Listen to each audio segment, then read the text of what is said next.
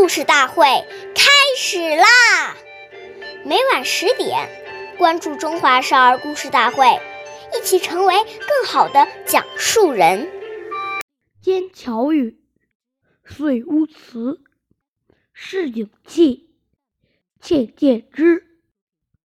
岁月易流逝，故事永流传。大家好，我是中华少儿故事大会讲述人郭文波。今天我给大家讲的故事是《说话的艺术》第四十四集。战国时期的夫子在言举谈之。方面特别讲究礼貌。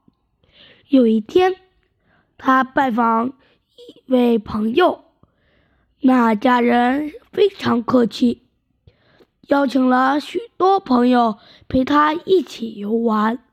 有一位客人想趁机向夫子请教问题，夫子直率地说：“你有几个不足之处？”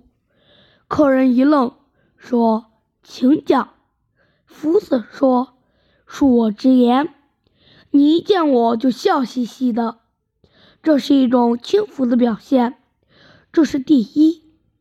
第二，交谈中你不称我为老师，是不够尊敬我。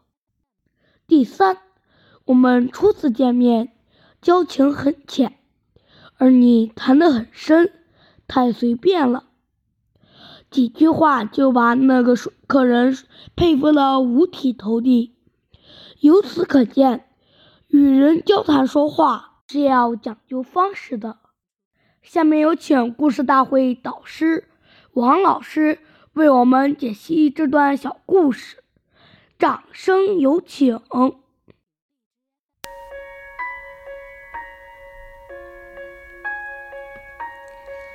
说话时要戒掉一些不良的语言，言谈如果能够非常文雅，无形当中都会提升一个人的气质修养。当我们内心充满了对圣贤人的憧憬、向往，立志要成圣成贤的时候，我们的言语行为自然就会效仿圣贤人的存心。凡是这些圣贤人都不说不做的事情，我们也绝对不说不做。久而久之。自己那种圣贤的风范就会慢慢表露出来，人们看到一定会很敬重你。感谢您的收听，下期节目我们再会。我是刘老师，想参加故事大会的朋友，请关注我们的微信公众号“微库全拼八六六九幺二五九”。